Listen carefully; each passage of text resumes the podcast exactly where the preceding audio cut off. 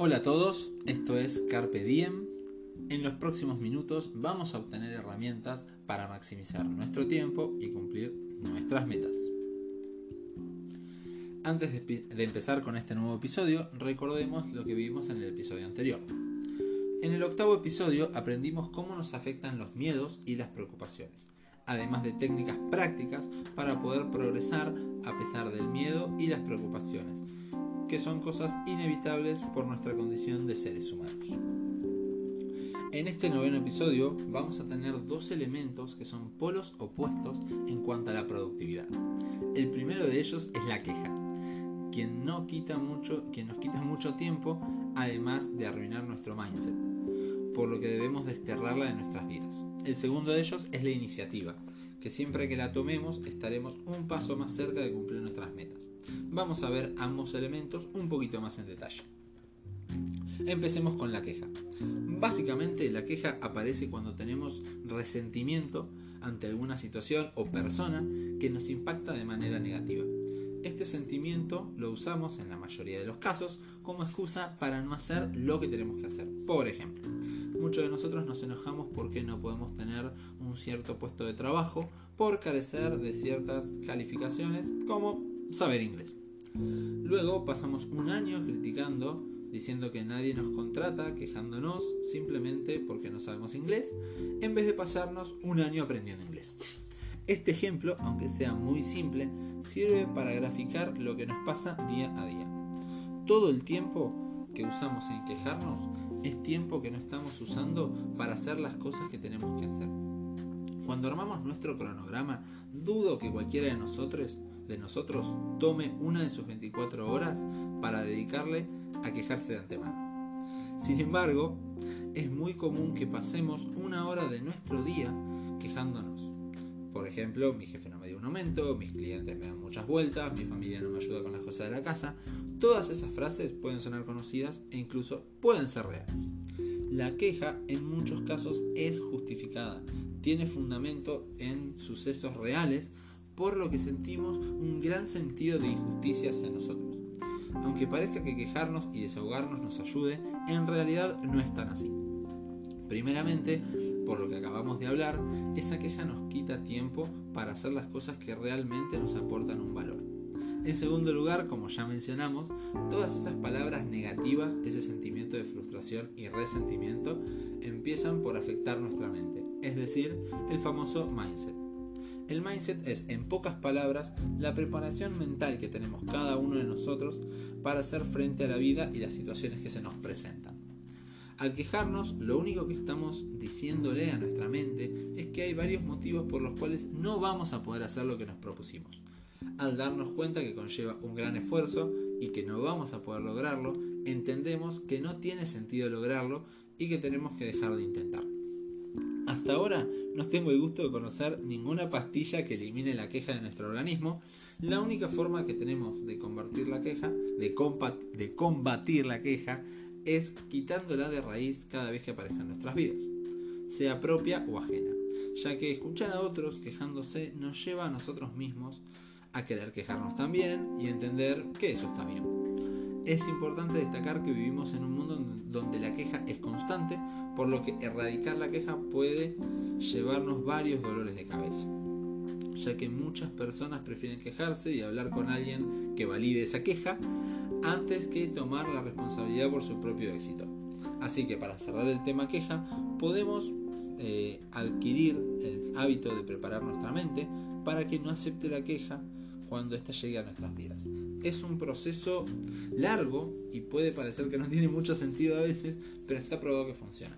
Este método es programar nuestra mente al leer en voz alta 10 veces antes de salir de casa, hoy no voy a quejarme. No sirve solo decirlo o solo leerlo, hay que leerlo en voz alta. Y si lo hacemos durante varias semanas, de a poco veremos cómo nosotros mismos empezamos a, a rechazar la queja sin dudarlo. Pasemos a la segunda mitad de este episodio y hablemos de iniciativa. En el mundo podemos encontrarnos en uno de dos bandos, el de las personas pasivas y el de las personas proactivas. Ninguno de los dos bandos es bueno o es malo, simplemente vienen con ciertas ventajas y desventajas. las cuales cada uno de nosotros debe tener en cuenta antes de elegir uno de los dos. La parte positiva es que podemos pasar de un bando a otro como nos dé la gana. La parte negativa es que las ventajas toman un tiempo en llegar de cada bando, mientras que las desventajas llegan al instante. Así que bueno, vamos a ver un poco más en detalle cada bando. Las personas pasivas tienen una actitud pasiva justamente hacia el mundo que las rodea. Entienden que las cosas que pasan escapan a su control, por lo que no vale la pena esforzarse para cambiarlas o intentar modificarlas. La gran ventaja de ser una persona pasiva radica en que jamás tendremos que asumir la culpa por las cosas que pasan.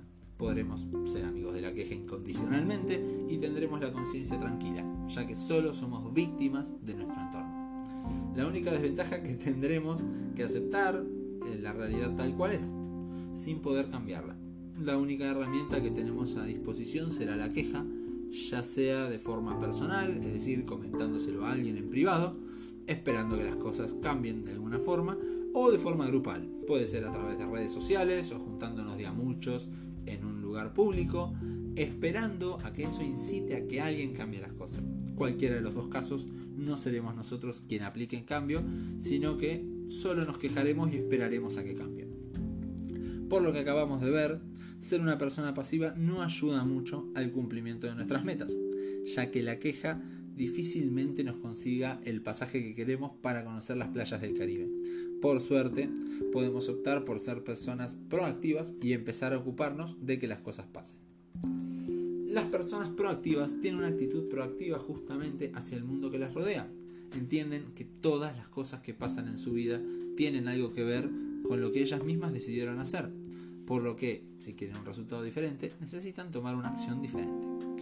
La gran ventaja de ser una persona proactiva radica en que ante cada aspecto de nuestras vidas que no nos gusta, podemos cambiarlo. Tendremos la iniciativa como nuestra mejor aliada, la cual nos permitirá influir en las cosas que nos pasan sin esperar a que cambien por sí solas. La gran desventaja es que debemos asumir la responsabilidad por nuestros actos, cada uno de nosotros somos responsables por lo que hacemos. Y además, como un extra, vamos a tener que lidiar con la frustración de que las cosas no salgan como planeamos. Claramente, los dos bandos son opuestos. Si hablamos de iniciativa y de que queremos que nuestras metas se cumplan, no tenemos más opción que ser del bando de las personas proactivas. Tener iniciativa no significa que no podemos delegar o que no haya cosas que, no estén, que estén fuera de nuestro control. Tener iniciativa hace que nosotros tomemos responsabilidad por las cosas, que no esperemos a que nadie nos las recuerde y que nos ocupemos de que las cosas pasen. Si queremos hacer un viaje nos encargamos de reunir todas las piezas para que ese viaje funcione, sea definir el destino, las personas que van a participar, dónde nos vamos a hospedar, etc. Por todo lo que mencionamos, para ver nuestras metas cumplidas, no tenemos más alternativas que tener la iniciativa para que las cosas que son necesarias para que esa meta se cumpla pasen cuanto antes. No es fácil tener la iniciativa ya que requiere un mayor compromiso así como un mayor gasto de energía, pero es la única herramienta que puede convertir nuestros sueños lejanos en metas cumplidas. Así que bueno, antes de cerrar el episodio, vamos a repasar lo que vimos hoy. La queja primero que nada, cómo erradicarla para que no nos robe tiempo y no nos arruine la mentalidad positiva que debemos formar. Y la iniciativa, cómo nos ayuda a cumplir nuestras metas y las ventajas de ser una persona proactiva. Muchas gracias a todos por escucharme. Espero que lo que les compartí les haya servido y puedan aplicarlo para que sus metas empiecen a cumplirse. Los invito a que me visiten en mi Instagram, arroba s-lake donde pueden ver videos de desarrollo personal en mi IGTV y pueden escribirme para comentarme lo que quieran del podcast. Saludos y nos vemos por el mundo.